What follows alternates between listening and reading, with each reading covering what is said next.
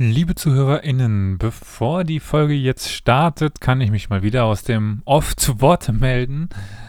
Ähm, ja, ähm, ich werde auch in der Folge gleich zu hören sein, aber bevor es nun mal richtig zur Sache geht, diese Folge ist wieder in Kooperation mit dem POI, dem Podcast für lebenslanges Lernen, entstanden. Mm, jetzt haben wir ja quasi die LD-Folgen auf diesem Kanal schon etabliert. Also Elias labert über Dinge, die keinen interessieren. Und normalerweise ist Flo dabei. Dieses Mal ist aber nicht Flo dabei, sondern Cleo Stahl. Die Ethnologin, die Promovierte, hat ähm, promoviert, ja, über die äh, Steppenreiter der vorchristlichen Jahrtausends in Zentralasien. Was genau wird, werden wir in der Folge nochmal äh, drauf eingehen. Aber ich dachte mir, wenn diese Folge schon beim Paul, dem Podcast für lebenslanges Lernen, erscheint, dann kann sie doch auch hier irgendwie noch ähm, zu hören sein, weil das Ganze doch das, was ich häufig ja bei meinen Folgen abbilde, nochmal so ein bisschen aufgreift und in den Vergleich setzt. Ja, ich hoffe, lange Rede, kurzer Sinn, ich hoffe, dass das jetzt nicht zu viel wird mit den ganzen Proll-Kooperationen, aber ja, Mittwochsfolgen äh, sind ja sowieso nur Bonus und ja, ich wünsche euch ganz viel Spaß dabei und vielleicht gibt es ja die eine oder andere neue Perspektive. Und wer sich vielleicht sogar für den Kurs interessiert, der kann in den Shownotes nachschauen, da steht ja alles drin dazu. Äh, wie auch zu einem Kurs von Flo, aber ja. Macht euch schlau, wenn es euch interessiert. Ihr könnt das Ganze auch von überall in Deutschland und der Welt eigentlich folgen, weil das alles Online-Kurse sind. Äh, dieses Semester auf jeden Fall noch. Nächstes denke ich auch noch. Ähm, dementsprechend seid ihr an keine geografischen Grenzen gebunden. Aber jetzt viel Spaß mit dieser Folge über ein so neuartiges Thema wie Steppenreiter. Normalerweise müsste ich jetzt irgendwie ein leicht entnervtes äh, von Flo einbauen, aber das lasse ich. Ciao und auf Wiederhören.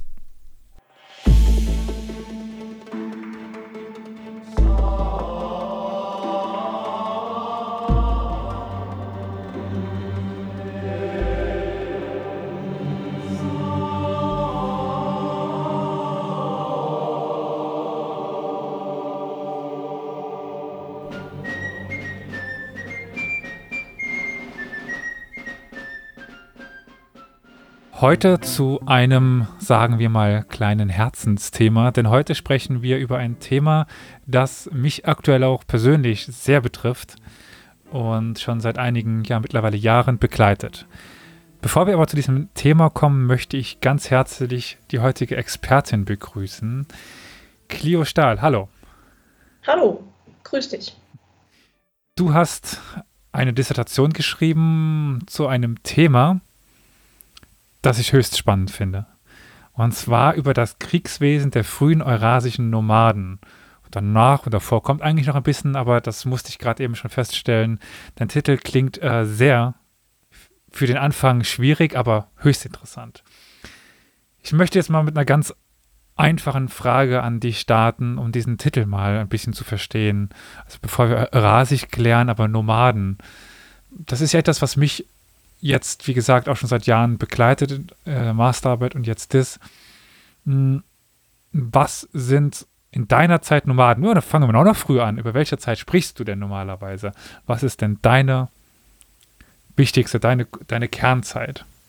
Also die Kernzeit, sprich die Zeit, über die ich ähm, forsche oder geforscht habe für meine Arbeit, die kann man ganz grob mit dem ersten Jahrtausend vor der Zeitenwende umreißen ähm, das, was gemeinhin so als Eisenzeit bezeichnet wird.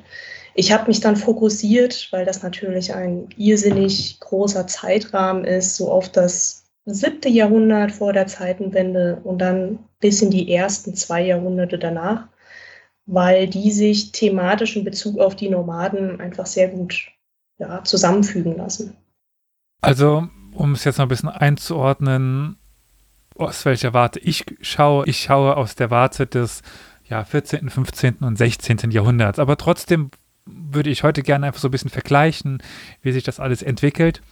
Und ja, dann eben die Frage, was sind in deiner Zeit Nomaden? Wie leben Nomaden? Und ähm, von welchen Nomaden sprechen wir denn hier? Also bei mir sind es die Mongolen, die äh, Tataren, verschiedene Turkethnien, aber jetzt im 7. Jahrhundert vor Christi, was sind dort Nomaden? Ja, das ist eine Frage, die kann man auf der einen Seite sehr einfach beantworten und auf der anderen Seite ist die Antwort leider auch ziemlich komplex und schwierig. Also ganz einfach gesagt sind die Nomaden erstmal ein Gegenbegriff zu den sesshaften Völkern. Ja. Ähm, das heißt, es sind Leute, die jetzt nicht nur, deswegen, da muss ich schon anfangen zu relativieren, äh, in Städten leben, sondern die in der Regel phasisch in der eurasischen Steppe umherziehen. Das heißt, die hatten jetzt ähm, in der Regel keine feststehenden Gebäude, sondern die sind umhergezogen und die Wirtschaftsweise, die basierte auf dem Viehnomadismus. Also grundlegend eine andere Lebensweise als die Kulturareale, die jetzt festbebaute Städte hatten.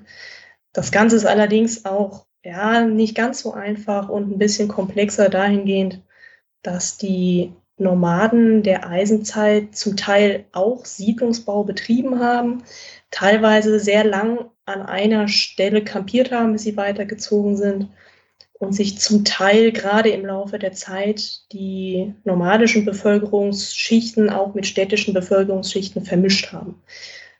Um das Ganze aber jetzt noch mal kurz zu einem Fazit zu bringen, Nomaden sind Leute, die auf Basis von Viehnomadismus oder Viehwirtschaft in der Steppe umherziehen. Den größten Teil ihres Lebens. Mhm. Ja, das dachte ich mir auch schon, weil auch zu meiner Zeit, jetzt 14. bis 15. Jahrhundert, ist es schwer, das zu definieren, was Nomaden sind. Weil ist ein Nomade, der mal zwei Städte, äh, zwei Städte, der mal zwei Jahre in einer Stadt wohnt und dann weiterzieht, ist das ein Nomade, ein Halbnomade? Ist, ist der dann sesshaft, dann Nomade? Also die Definition, so einfach sie zuerst erscheint, ist, ist eben auch zu meiner Zeit nicht unbedingt. Ähm, aber jetzt im 7. Jahrhundert vor Christus fehlt es wahrscheinlich viel an Quellen. Also wahrscheinlich jetzt so aus der Warte von mir als, als Historiker, ein paar griechische gibt es wahrscheinlich. Dann wird es wahrscheinlich schon schwer, so ein bisschen retrospektiv äh, persische Quellen. Aber äh, bevor wir zu der Frage der, der Quellen kommen, äh, wenn wir jetzt Namen nennen, bei mir sind es Mongolen, Tataren, Türken, wie auch immer, gibt es denn da so Namen, mit denen man das vielleicht mal in Verbindung setzen kann? Ja, das auf jeden Fall. Auch da natürlich unter dem Vorbehalt, dass diese Namen nicht autochthon sind. Das heißt, wir wissen nicht, wir kommen wahrscheinlich gleich noch zu der Quellenproblematik, die du schon angerissen hast. Wir wissen nicht, wie die Leute sich selbst genannt haben, aber aus den Schriftquellen, die verfügbar sind, ähm, kann man einige Namen von größeren Stämmen oder Verbänden ableiten. Die wohl bekanntesten sind die Skythen, die vielleicht auch in Deutschland dem einen oder anderen ein Begriff sind. Ähm, weitergehend die Sarmaten und wenn man sich in den östlichen Teil des Steppengürtels bewegt, die Saken. Das ist natürlich, ja, ich habe es schon angesprochen, dahingehend schwierig, dass das keine Eigenbezeichnungen, sondern Fremdbezeichnungen sind und man muss davon ausgehen, dass es noch ganz, ganz, ganz viele andere Gruppen gab, ähm, in die sich diese größeren Verbände unterteilt haben. Aber mit Sküten, Sarmaten und Saken ist man erstmal namentlich sehr gut bedient. Jetzt, ähm, für meine Zeit gibt es ja noch, gibt es am Anfang noch ein paar griechische Quellen und zumindest, also byzantinische Quellen. Und sagen wir mal so, sie bezeichnen alles, was irgendwie östlich der Donau rumläuft, als Skythen, Skytoi. So, egal ob Tatare, Türke, Wolga, Bulgare, ähm, Petschenge und was weiß ich, was es noch gab, so als Art Sammelbegriff, wie es eben die Gallier oder Kelten auch waren. Dann kommen wir ja jetzt gerade zu diesem Quellenproblem. Also modern kann man ja natürlich äh, Ländern äh, damit einhergehende Ethnien bezeichnen, dann viele Völkerstaaten wie Russland, wo es ähm, sehr viele eben dieser Ethnien gibt, aber wie könnten wir denn oder wo, woher haben wir denn, woher haben wir die Namen des Güten, Saken und so, so weiter. Also woher kommen die eben nicht, wie du schon sagtest, nicht von den Menschen selber, weil die haben nicht geschrieben, oder? Wer, wer schrieb denn? Ja, das ist richtig. Also wir haben durch sesshafte Autoren einiges an Schriftquellen und da ist allen voran Herodot zu nennen. Das ist ein, ja, eine ganz, ganz wichtige Grundlage. Er nennt auch einige skytische Stämme und differenziert auch zwischen Skythen, Sarmaten und Saken. Ähm, Im Übrigen leiten sich von ihm auch die modernen wissenschaftlichen Begriffe dieser Nomadenstämme ab.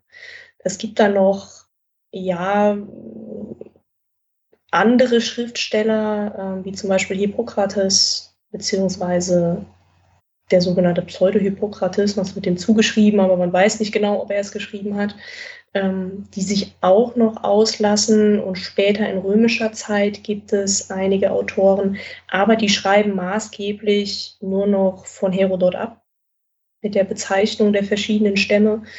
Ähm, und es ist interessant, dass du jetzt sagst, dass äh, auch noch im späten Mittelalter eigentlich alles östlich der Donau als Güten bezeichnet wird.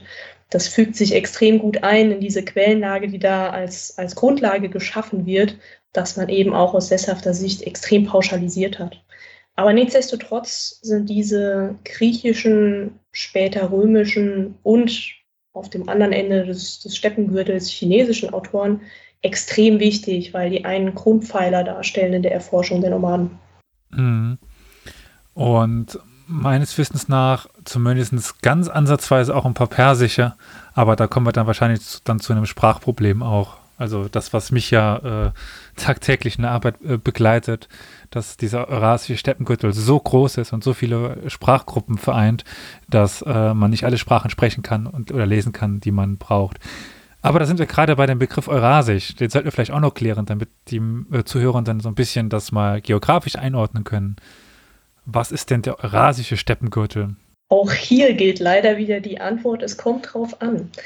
Ähm, ich habe in meiner Arbeit damit versucht zu umreißen, ähm, was sich schlechter an Ländergrenzen an modern festmachen lässt, als an einem gewissen Landschaftsbild, das wir mhm. ähm, einfach haben.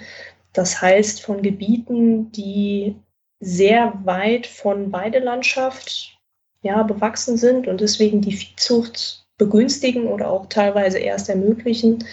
Wenn man das jetzt doch übertragen möchte auf heutige Ländergrenzen, dann fängt das so im Bereich der, ja eigentlich schon im Bereich Rumänien an.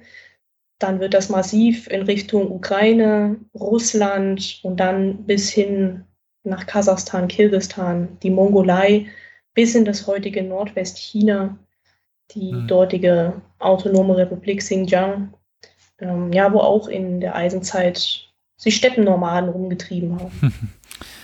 Das ist ganz interessant, weil ähm, ich werde häufig gefragt, zu was für einem Gebiet machst oder machst du deine Doktorarbeit? Und dann überlege ich immer, ich sage dann Zentralasien. Aber es passt nicht so ganz, weil Südrussland ist auch ein großer Teil, eigentlich der größte Teil, aber von der Kultur damals eher zentralasiatisch als russisch. Und aber sagen wir mal so, den westlichsten Teil von Kasachstan als zentralasiatisch zu bezeichnen, ist auch schwierig, weil direkt nebendran Europa anfängt.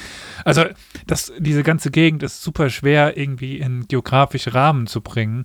Also deswegen dieser Steppengürtel eben, also ein wenig bewachsenes, viel Gras, viel Steppengras bewachsenes Gebiet ähm, als regionale Zuordnungen zu verwenden, finde ich schon ganz praktisch. Und die geht dann eben von der Ukraine, von Rumänien bis ans Altaigebirge und noch ein bisschen weiter. Also, ja, du, du sprichst damit ja auch ein Problem an, das einfach ähm, mit der wissenschaftlichen Rezeption zu tun hat. Gerade aus sesshafter und aus westeuropäischer Sicht neigt man dazu, aufgrund der Kulturareale, die man hier untersuchen kann, einfach Grenzen zu ziehen und sich dadurch auch zu identifizieren, beziehungsweise ja, vermeintlich Ethnien herauszuarbeiten. Und das ist ja ein Element, weshalb diese Steppennomaden auch so hochinteressant sind. Das fehlt denen lange Zeit, in der gesamten Eisenzeit eigentlich. Und man hat ein einheitliches Kulturareal, das sich über diesen gesamten Steppengürtel quasi zieht. Auch im 15. Jahrhundert fällt es extrem schwer, die verschiedenen äh, Ethnien voneinander zu trennen. Also ob das jetzt äh, Kipchak-Türken sind oder äh, Kongi-Gerat oder äh, Monchol.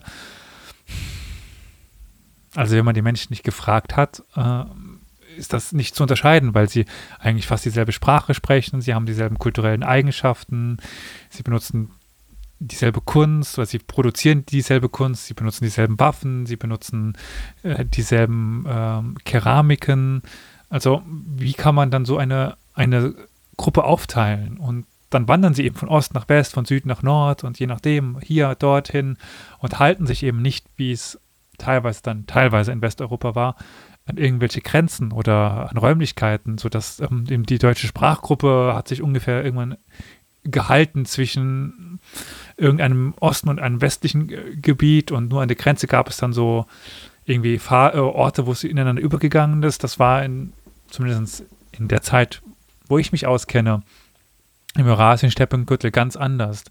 Da findet man mal dort irgendwelche Kipchak-Sprachigen, dort Chagatai-Sprachige, dort irgendwo Wolga-Bulgarische und dann plötzlich 50 Jahre später ganz woanders. Also man kann eben, der klassische westeuropäische Historiker, die westeuropäische Historikerin kommt da ganz schnell an den Rand so von der, also um die Muster aus Europa anwenden zu können, aus Westeuropa.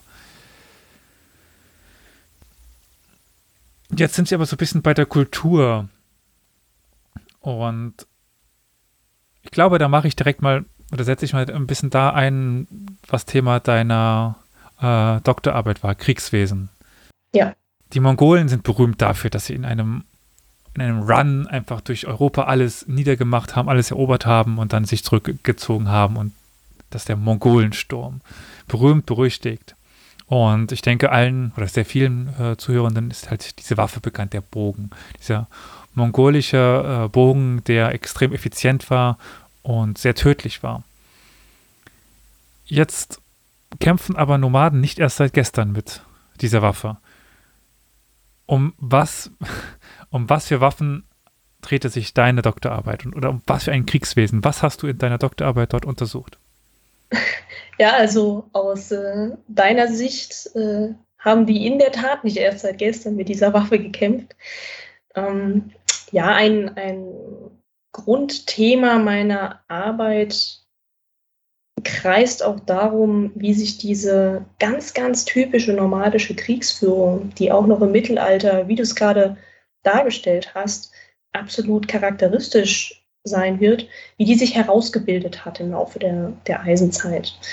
Und ähm, wir beobachten einen ganz interessanten Prozess mit Beginn der Eisenzeit, das, das heißt so ganz, ganz grob gesagt, mit dem Beginn des ersten Jahrtausends vor der Zeitenwende, ähm, in dem sich parallel zum Reiternomadismus, der dann langsam aus der Bronzezeit kommt, in die Eisenzeit startet, dass einhergehend mit diesem Reiternomadismus eine ganz neue Art von Kriegsführung auftaucht. Und das ist genau das, was du gerade eben erzählt hast. Plötzlich hat man Reiterkrieger, die ja regelrechte Blitzangriffe reiten und sie sind eben bewaffnet mit diesem ganz, ganz typischen kurzen Reiterbogen, der plötzlich als neue technische Konstruktion in der Lage ist, unglaubliche Weiten zu schießen und das auch noch unglaublich durchschlagskräftig.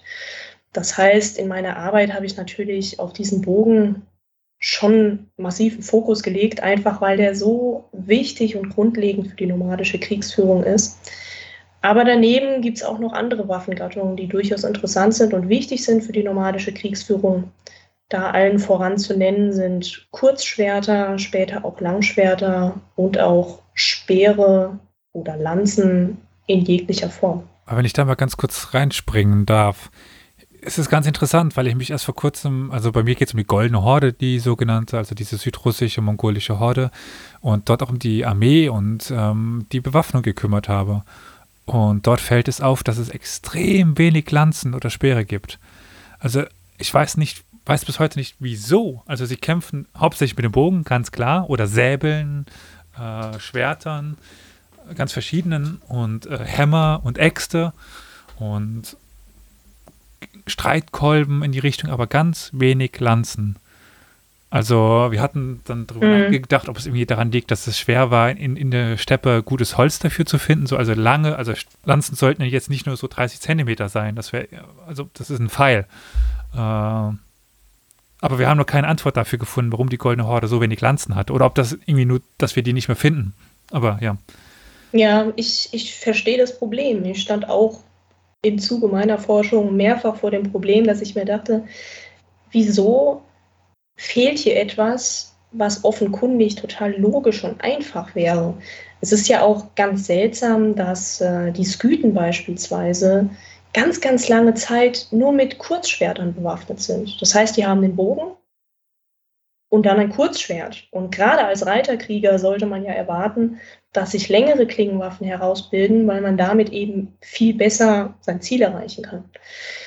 Da kam ich dann irgendwann zu dem Ergebnis, dass es zwar so eine Art ja, grundlegende Struktur an Kriegsführung gab im gesamten Steppengürtel und die war eben gestützt auf den Reiterbogen. Also das ist und bleibt einfach die Hauptwaffe und das über Jahrtausende kann man ja sagen. Ja, das wirst du bestätigen können. Und dass sich dann lokale, kleinere Areale herausgebildet haben mit Spezifika, was die Kriegsführung angeht. Und in manchen Bereichen findet man dann eben ja, eine Vielzahl an Speeren. In anderen Bereichen fangen sich dann lange Klingenwaffen an herauszubilden. Und äh, in wieder anderen Bereichen weichen die Pfeilspitzen extrem ab von anderen Arealen. Also ich glaube, man darf auch nicht unterschätzen, dass Kriegsführung extrem von lokalen Gepflogenheiten und auch der Ausrüstung des Gegners natürlich beeinflusst war. Hm. Interessant. Aber wenn wir jetzt nochmal ein bisschen weggehen von den Waffen, vielleicht kommen wir da nochmal zurück, wirklich zu, zu der Kriegstaktik kann man auch schon diese Taktik nachvollziehen, die sie später so gefürchtet machten, also dieses Hit and Run, also angreifen, Pfeile und Bogen einsetzen, zurückziehen, so ein Scheinrückzug. Der, der Feind rennt hinten dran her und man umschließt ihn und wieder äh, Pfeile. Kann man das auch schon für das ja, siebte Jahrhundert vor Christus nachvollziehen? Ich, äh, ja, ich finde es faszinierend. Eigentlich hättest du auch meine Arbeit schreiben können, weil offensichtlich hat sich nicht wirklich viel geändert. Ähm, absolut. Also absolut kann man das sagen. Wir haben, und das ist tatsächlich auch äh, total spannend zu sehen und unterstützt so die These, dass wir eine einheitliche Form von Kriegswesen über den gesamten Steppengürtel haben, dass sowohl Herodot als auch sein chinesischer Counterpart ähm, genau dieses Verhalten beschreiben. Ja, also wir haben explizite Beschreibungen, dass die wie ein Schwarm Vögel sich zusammenziehen, dann ganz gezielt eine Stelle angreifen und sich dann ganz schnell zurückziehen. Da natürlich immer ausgestattet mit Reiterbogen und äh, dann kommen eben noch taktische Elemente hinzu, wie du es gerade eben schon angesprochen hast, mit dem Scheinrückzug, mit dem berühmt-berüchtigten pathischen Schuss. Das heißt, im Schussmanöver, dass man während der Flucht sich nach hinten wendet und dann auf den Verfolger schießt. Also das sind klassische Elemente, die sich schon in der Eisenzeit herausbilden, ja. Ja, das, ich hatte eine sehr interessante Stelle bei einem byzantinischen Historiker, der sagt, dass sie auf, dass, dass das Besondere an den tatarischen Pferden ist, dass sie auf der Stelle drehen können oder wenden können, wie ein, wie ein Hund wenden, nennt er es. Also wirklich, sie feuern, das Pferd stoppt und dreht auf der Stelle um und rennt weg. Also ganz interessant. Ähm, und dementsprechend macht es auch nur Sinn, dass eben die Verbindewaffe der, der Bogen ist und das alles andere ist halt Beiwerk, so ungefähr. Also es ist selten, dass die Tataren, die Mongolen, jetzt in meinem Fall, in den tatsächlichen Nahkampf übergegangen sind. Was es aber doch dann gibt, das sind zum Beispiel die Keshik, also diese Leibgarde der Kane. Und die waren tatsächlich schwer bewaffnet, also mit äh, Stahlpanzern und äh, Helmen und Schwertern und Schilden. Gibt es sowas auch bei dir? Äh, ist nachweisbar, nachweisbar vielleicht in Gräbern oder so etwas? Also schwer bewaffnete Reiter? Ja, ich äh, freue mich, dass du das ansprichst, weil das ist ein Punkt beim frühnormalischen Kriegswesen, der wurde und wird sehr, sehr gerne so ein bisschen unterschlagen, könnte man fast sagen. Hm. Also ja, omnipräsent ist diese Art von Kriegsführung, die wir jetzt schon erwähnt haben. Ne? Also, dass das leicht gerüstete Reiter waren, dass die ganz schnell angegriffen haben, dass die dann ganz schnell auch wieder abgehauen sind, mhm. wenn da irgendwie Verstärkungstruppen an den angegriffenen Punkt kamen. Und dass die eben mit diesem Reiterbogen bewaffnet waren.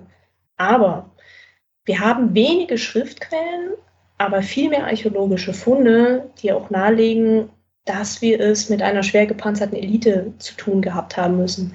Wenigstens in manchen ja, Stämmen oder Stammeskonföderationen, je nachdem, wie man das jetzt nennen möchte. Aber wir haben mitunter sehr, sehr schwere Panzerungen, die wir in den Gräbern finden, vor allem im Westen des Steppengürtels, das heißt im Bereich der heutigen Ukraine und Russlands, aber auch noch bis in den Bereich Kasachstan hinein. Und ähm, Ja, da haben wir eine ganz, ganz typische Panzerform, nämlich den Schuppenpanzer. Hm. Auch etwas, was sich im Steppengürtel wahrscheinlich nicht entwickelt, aber sehr, sehr stark verbreitet und dann von dort aus auch in andere Kulturareale gestreut wird. Ja, und ähm, mit diesem Schuppenpanzer hatten die Reiternomaden natürlich die optimale Rüstungsform gefunden, die zu ihrer Kriegsführung gepasst hat, weil man mit so einem Schuppenpanzer extrem flexibel ist und trotzdem insbesondere gegen Geschosse wirklich sehr gut geschützt ist. Aber das hatten wir, also schwer gepanzerte Reiter, die dann auch ähm, mit Helm und Schild ausgestattet waren. Wie die sich dann genau taktisch aufgestellt und verhalten haben, das ist ein bisschen schwierig herauszuarbeiten, aber sehr wahrscheinlich haben die immer im Verband mit äh, mehr leicht gerüsteten Schützen zusammengekämpft. Dann. Jetzt kann ich wiederum sagen, das ist eins zu eins das, was ich wiederum finde. Also der Haupttrupp, leicht bewaffnete Reiter, die schnell einsetzbar sind, äh, schnell wieder weg sind und auch nicht teuer im Unterhalt sind. Also so, so, ein Bogen, so ein guter Bogen ist, der ist teuer, klar, aber jetzt so ein schnell hergestellter Bogen, der trotzdem tödlich ist, den konnten sich viele leisten. Und die schwer bewaffneten Keshik jetzt in dem Fall, das waren die, die dann in den großen Schlachten danach den, den Gegner, dem das so, ja, Ska ausmachten, also in Anführungszeichen, Dinka ausmachten. Also wieder doch große Verbindungen. Äh, und ja, auf, auf jeden Fall. Ich glaube, das ist jetzt schon klar geworden. Jetzt können wir also sagen, Kriegswesen verändert sich nicht groß, aber es bildet sich eben in deiner Zeit raus. Habe ich das richtig verstanden? Also, dass das Interessante richtig. dieses erste ja. Jahrtausends vor Christus ist, dass sich dieses Kriegswesen, diese Kriegstaktik herausbildet. Bei den Waffen auch? Oder finden wir auch schon früher solche Waffen? Also wann wird der Bogen denn so massenhaft eingesetzt im eurasischen Steppengürtel? Ab wann? Ja, also auch hier möchte ich nochmal betonen, es gibt eine Grundstruktur an Kriegsführung. Die bleibt, wie wir jetzt schon gesehen haben, nicht nur über eine enorme räumliche, sondern auch eine enorme zeitliche Distanz gleich. Ja? Diese Grundstruktur, dass wir Reiterschützen haben, die mit unterschiedlichem taktischen Repertoire dann kämpfen. Ähm, was die Herausbildung von Waffengattungen angeht, naja gut, einerseits könnte man jetzt sagen, die Menschheit war zwar kreativ, schon immer, was das äh, Entwickeln von Waffen angeht. Andererseits haben wir natürlich einen gewissen Grundstock Schwerter, Dolche, Speere, Bögen. Man könnte noch Äxte und Keulen hinzuziehen. Die finden wir mehr oder weniger überall. Jetzt ist es bei dem Bogen so, dass der wiederum ja, eine Sonderrolle einnimmt oder eine besondere Position einnimmt, weil der eigentlich immer auf den Steppengürtel beschränkt geblieben ist.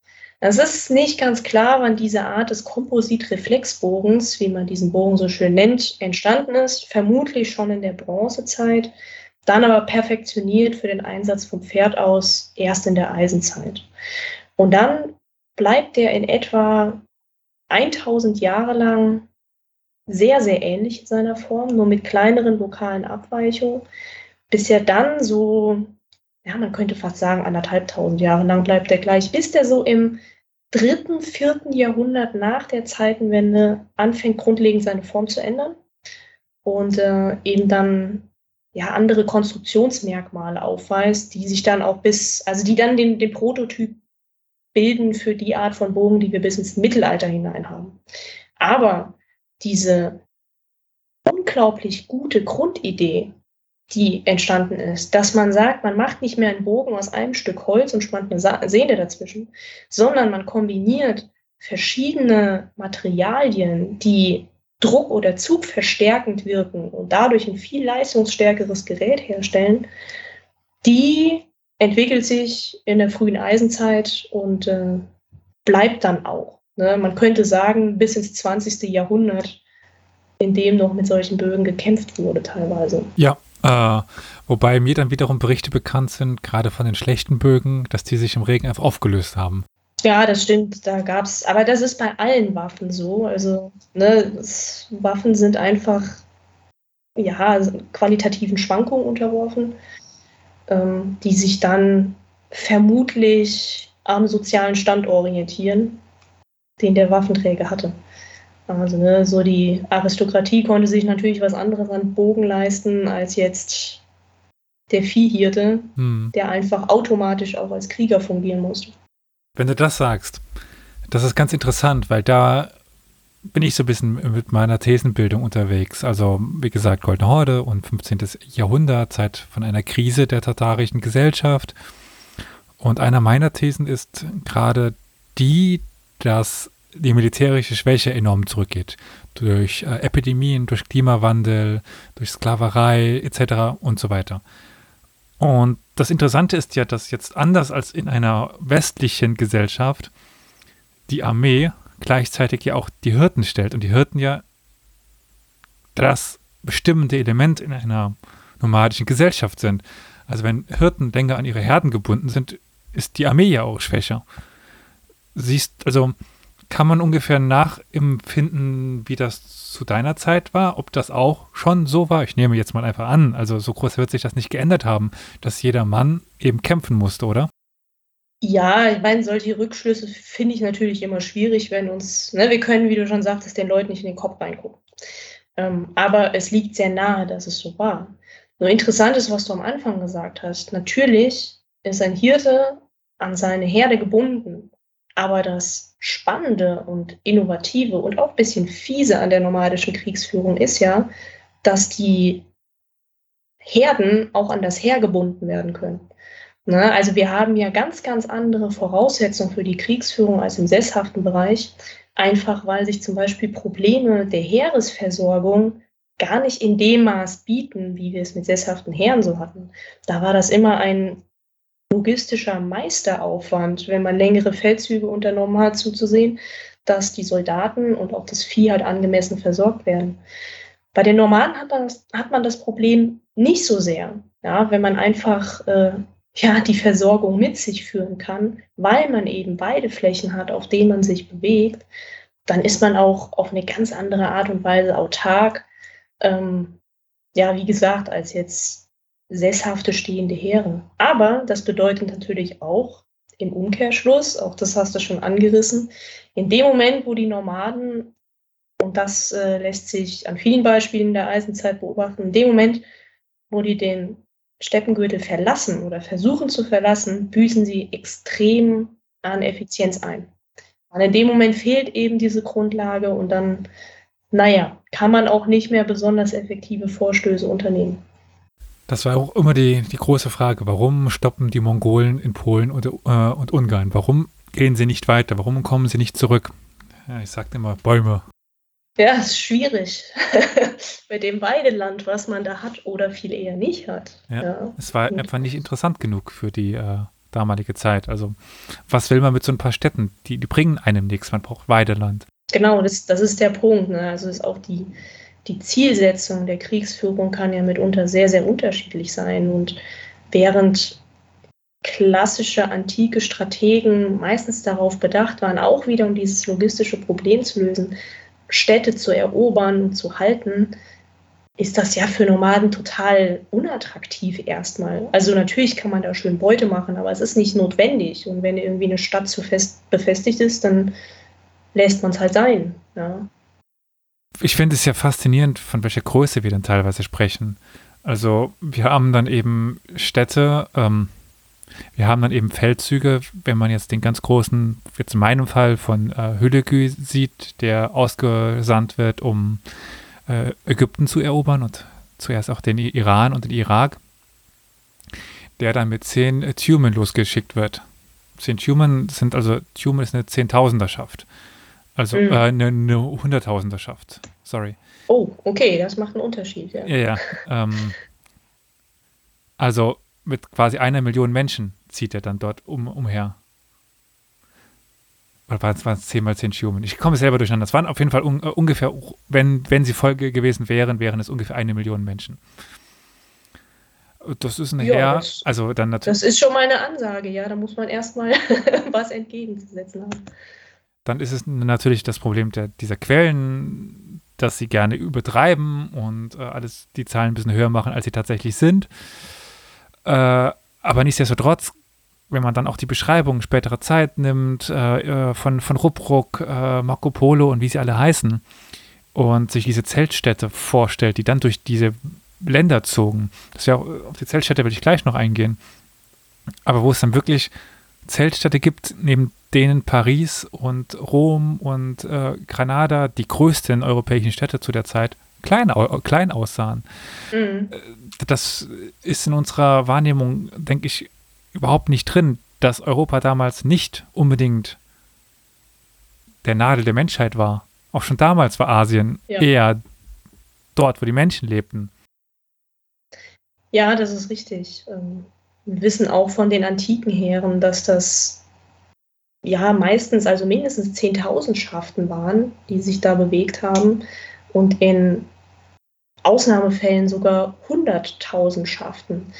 Und es ist ja auch ein ganz inter interessantes Phänomen bei den reiternomadischen Heeren, dass die eben, Bezug nehmend auf das, was wir gerade eben schon erörtert haben, in unglaublich kurzer Zeit unglaublich große Heere aus dem Boden stampfen konnten, wenn es eben wirklich drauf ankam. Aber dann hat man eben auch das, was sonst Viehhirte ist, dabei.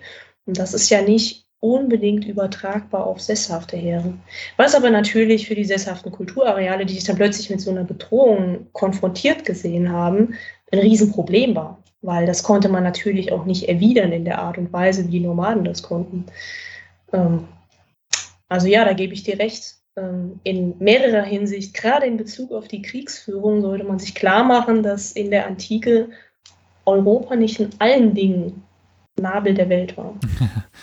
wenn so eine kleine griechische Polis mit ihren paar Mann da um die Ecke kam, äh, den, den, wenn sie in die Steppe einmarschiert wären, ich glaube, die wäre nicht so weit gekommen.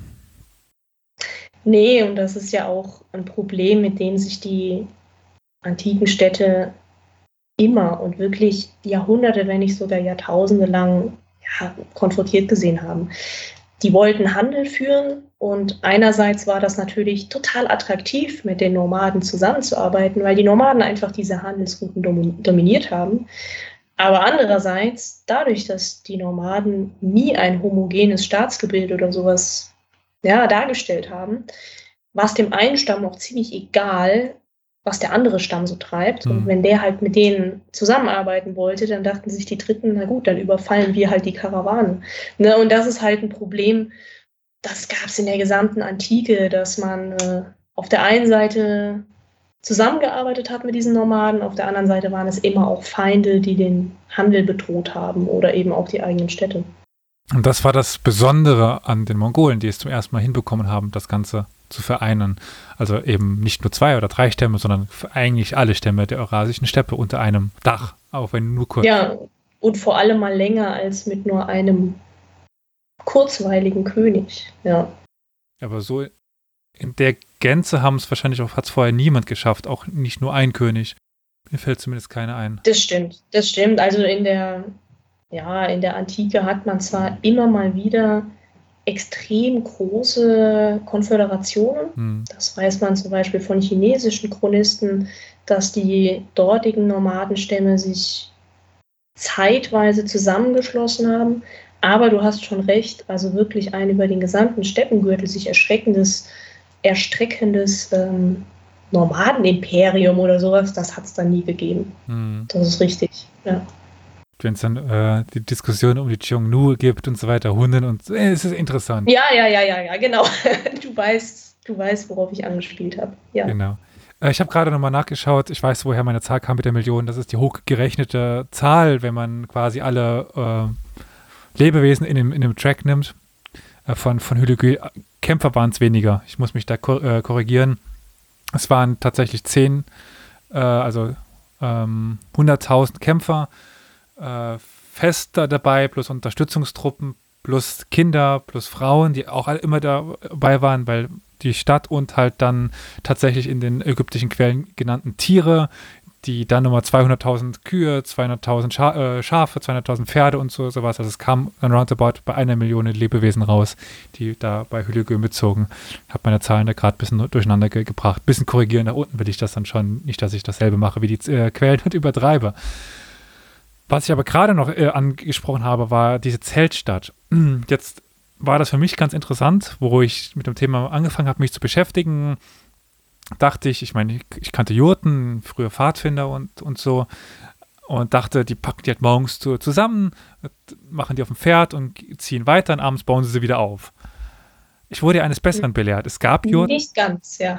es, es gab Jurten, die zusammengebaut worden sind. Zumindest bei den Mongolen war der Großteil aber eben immer aufgebaut. Bei, auf äh, Ochsenkarren. Ja. Ist das bei dir ähnlich? Ja, das, äh, das, das Thema der Behausung ist leider so ein bisschen eine offene Wunde, was die, was die früheisenzeitlichen Nomaden angeht. Nee, das Problem ist einfach schon bekannt. Ne? Es gibt keine Funde, keine, die mir bekannt sind. Ähm, und das Thema wird schon hin und wieder diskutiert und alle sind ein bisschen traurig, dass es keine Funde gibt. Aber es gibt natürlich Beschreibungen, die wir haben. Ähm, man kann in gewisser Weise ethnografische Parallelen ziehen und wir haben auch ganz vereinzelt Abbildungen die so ja, ein paar Informationen abwerfen. Wir wissen, dass es, und da gibt es äh, ganz schöne kleine Tonfiguren wahrscheinlich als Kinderspielzeug, die man gefunden hat, dass es auch von Ochsen gezogene Karren gab, die Herodot als mit Filz bespannt bezeichnet. Also wahrscheinlich irgendwie so eine Art Planwagen, in dem die gelebt haben.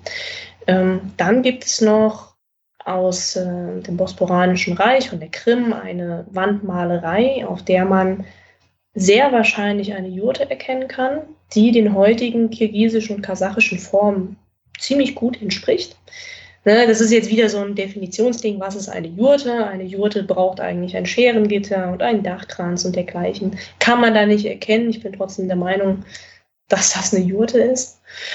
Ähm, ja, und ansonsten gibt es auch noch eine interessante Wandmalerei, wo man Blockhüttenartige Behausung erkennen kann und auch wieder sowas, was in Richtung kirgisische Jurte geht. Also es liegt ja auch nahe, und jetzt kommen wir zu dem Thema ethnografische Parallelen, dass Nomaden mehr oder weniger abbaubare und transportable Behausungen bevorzugt haben. Ähm, jetzt ist es aber auch bei rezenten Nomaden oder sagen wir bei denen, die vor 100, 200 Jahren noch zahlreicher vorhanden waren, auch nicht so, wie ich mir das übrigens früher auch vorgestellt habe, dass man das Zelt da aufbaut, dann baut man es abends ab und dann äh, geht man weiter und baut es dann irgendwo wieder auf. Sondern man muss eher davon ausgehen, dass die mehrere Wochen, wenn nicht sogar mehrere Monate an einem Fleck geblieben sind. Und äh, dann lohnt sich natürlich auch eine ganz andere Art von Aufbau. Ja viel stabiler und äh, sagen wir so auch lebensfreundlicher, wenn die Wände nicht so, nicht so dünn sind und dass es tatsächlich warm in den Richtig, Teilen ja. ist. Und wenn man dann die Beschreibung der Kahnsjoten liest, also dagegen ist mancher Palast von frühneuzeitlichen äh, lokalen kleinen Gräfen äh, nichts dagegen. Also das Ding war schon groß.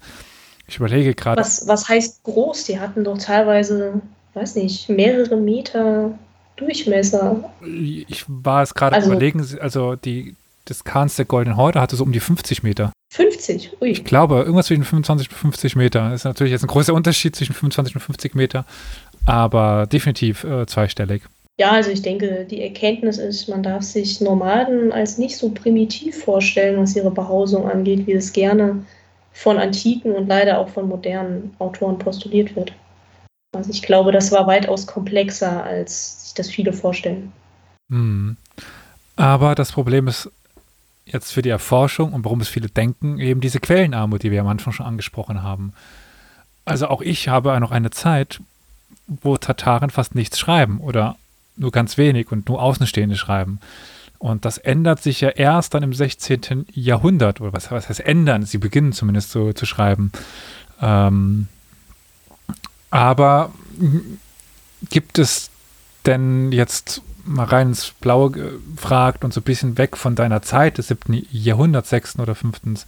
später, ich komme gerade wieder zurück, weil mir das gerade durch den Kopf geht, aber diese Quellenarmut, gibt es denn noch zumindest spätere nomadische Quellen für deine Zeit, sarkische äh, oder ähm, skytische Quellen?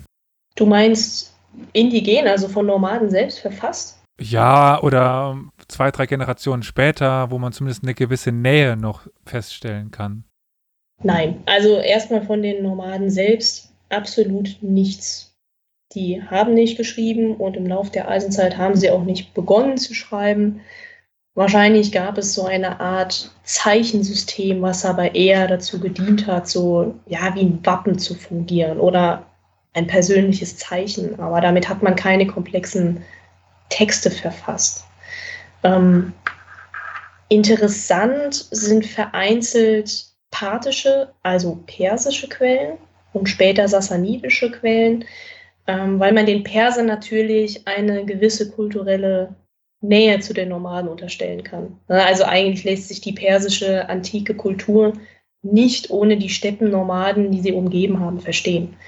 Letztlich ähm, waren die genauso ausgerüstet, haben sehr wahrscheinlich die gleiche Sprache gesprochen ähm, und haben sich nur dahingehend unterschieden, dass die eben eher sesshaft waren und ja bei weitem auch nicht alle, als jetzt das, was im Steppengürtel unterwegs war. Aber ansonsten ist man tatsächlich auf in späterer Zeit auf römische Quellen angewiesen. Arian zum Beispiel schreibt sehr viel über die Nomaden und auch die Kämpfe mit den Nomaden oder eben auf äh, chinesische Quellen. Ich fragte das jetzt hauptsächlich, weil ich mich gerade nochmal daran erinnert habe, dass die Mongolen ja eigentlich eine eigene Schrift hatten. Also das hat ja Genghis Khan aus dem Uigurischen entwickeln lassen. Wenn wir bei diesen Turkvölkern sind, die haben ja dann auch äh, geschrieben, äh, jetzt nicht in der Antike, sondern frühes Mittelalter. Aber irgendwie beginnen sie nicht historiografische Informationen aufzuschreiben. Sie schreiben theologische Texte, sie schreiben Urkunden, äh, sie haben auch das vielleicht was in die Richtung geht äh, mit Wappen, also so dieses, ähm, so was aussieht wie Buchstaben als, als Wappenzeichen. Aber historiografische Informationen sind nicht überliefert. Das ist äh, super interessant und ich suche schon länger dafür auch eine Erklärung. Also es ist schwierig, eine Erklärung zu finden für etwas, was nicht da ist.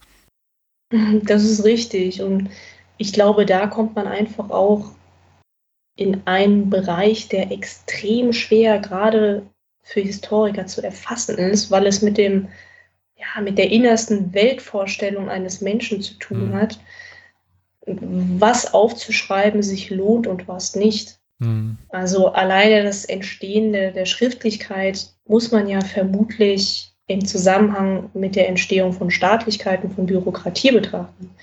Und äh, das waren einfach Voraussetzungen, die sich im Steppengürtel ja, nie gegeben haben. Es war einfach nie notwendig. Und äh, als Ethnologin, die ich ja eigentlich bin, würde ich da sagen, dass es einfach ein Ausdruck des, des Kulturrelativismus. Also man muss Kulturen aus sich heraus verstehen und Nomaden hatten in der Art und Weise, wie sie gelebt haben, denke ich, nie so ein großes Bedürfnis, ihre Geschichte niederzuschreiben wie sesshafte Völker, die einfach eine, eine viel längere Geschichte mit der Schriftlichkeit verbindet. Aber das ist äh, höchst hypothetisch mhm. und meiner Meinung nach unglaublich schwer zu erfassen, weil das natürlich rein immaterielle Kultur ist, die man versucht zu begreifen von Menschen, die, zu denen wir geistig keinen Zugang mehr haben. Ja. Es ist dann aber interessant zu sehen, dass die türkischen Reiche, die teilweise auch im, äh, im Tufan waren oder sowas, also in ähnlichen Gegenden, wo zum Beispiel die, die Saken waren, die uns dann aber historiografische Quellen hinterlassen haben. Oder bei den Mongolen, dass, dass die, dass die Ilkhane, die Ilkhane in Persien eben Historiker beauftragen, ihre Geschichte aufzuschreiben, wie auch die Yuan-Dynastie. Aber die Chagatai äh, Kane und die Gold, Kane der Goldenen Horde nicht. Also super interessant, der, dieser Frage hinterherzugehen, aber auch super schwer zu beantworten. Ja, da stimme ich dir zu. Äh, leider können wir sie nicht mehr, mehr fragen. Jetzt habe ich dich aber eigentlich um das Interview oder das, dieses Gespräch auch gebeten, weil du ja einen Kurs anbieten wirst. Jetzt kommen wir nach äh, 45 Minuten zu diesem Kurs. Du wirst nämlich im jetzt kommenden Wintersemester 2021-22 für das ZEL, das Zentrum des lebenslanges Lernen, des lebenslanges Lernen, einen Kurs über Steppenreiter und Steppenkrieger anbieten. Darf ich dich ganz kurz fragen, was Inhalt sein wird? Nur mal so als bisschen Appetit haben. Ja, also ähm, einleiten kann ich sagen, im Prinzip wird es natürlich die Themenkomplexe umfassen, über die ich bislang geforscht habe und äh, ja, die Eingang in meine Dissertation gefunden haben. Namentlich wird es da natürlich zum Großteil um die nomadische Kriegsführung gehen, aber es wird auch eine allgemeine Einleitung geben zum Thema antike, antike Städtennomaden, was das überhaupt für Leute waren, wie die gelebt haben, wo die gelebt haben. Ähm, ich werde auch, soweit es ja, im Sinne einer ernstzunehmenden Wissenschaft möglich ist, auf das Thema immaterielle Kultur, was wir gerade eben schon angeschnitten haben, ein bisschen eingehen. Also was wissen wir eigentlich über Religion und Kosmologie dieser Leute? Ähm, ja, und dann ist mir noch ein Anliegen das Thema Handel, Kulturkontakte, weil es viel, viel mehr Austausch gab, der vor allem auch friedlich stattgefunden hat, als man äh, ja immer vermutet oder als die Quellenlage vermuten lässt, weil die natürlich in gewisser Weise immer sehr konfrontativ war. Genau, und äh, zum Schluss, auch das ist mir ein Anliegen, einfach um auch zu zeigen, wie wichtig diese Kriegsführung für den Steppengürtel ist, die sich da in der Eisenzeit herausgebildet hat. Zum Schluss gehe ich dann noch auf ähm, den Feldforschungsaufenthalt ein, den ich in Kirgisistan und Kasachstan hatte. Und da schauen wir uns dann an, was halt ja heute noch übrig geblieben ist von der Kriegsführung, die da in der Eisenzeit entstanden ist. Darum beneide ich dich, ja. Ja, das war eine wilde Erfahrung, aber eine gute im Ergebnis. Ich durfte bisher nur einmal in Zentralasien unterwegs sein, in äh, Usbekistan, auch nur zum Urlaub in Anführungszeichen, also drei, drei Wochen lang durch das Land gereist. Äh, ich weiß nicht, ob du mir zustimmen wirst nach deiner Erfahrung, aber Zentralasien ist für mich definitiv, wenn man etwas erleben will, auch eine Empfehlung. Man sollte jetzt nicht den Strandurlaub erwarten, weil Strand gibt es dort wenig. Aber ja, das, das stimmt. Man kann an den Isiköl in Kirgistan vielleicht fahren. Die haben einen sehr schönen Sandstrand da. aber du hast schon recht, ja. Ähm, wer ein bisschen anspruchsvollen Urlaub haben möchte, der aber sehr, sehr lohnenswert ist, dem kann ich auch Zentralasien nur empfehlen. Also für mich ist das nächste Ziel definitiv jetzt auch Kasachstan und äh, werde mal schauen, was ich dort äh, alles machen kann, darf. Aber ja, das äh, ist jetzt nicht äh, hier Zeit und Ort dafür, das zu besprechen. Meine jetzt abschließende Frage wäre noch so ein bisschen ähm, nochmal hin zur Geschichte. Ich bin kein Archäologe, ich bin kein Ethnologe, ich bin, ich bin Historiker. Gibt es denn so eine Story, die du in den Quellen fassen kannst, die dich, die ja besonders fasziniert, die du besonders interessant findest? Also, wenn dir nichts einfällt, kann ich kurz nochmal eine Person nennen, aber würde erstmal dir das Wort geben. Eine Story, also was ich, wie ich zugegeben, auch äh, als Jugendliche oder junge Erwachsene zu dem Thema gekommen bin, was ich höchst faszinierend fand, war, als ich bei den Steppennomaden von kämpfenden Frauen gelesen habe.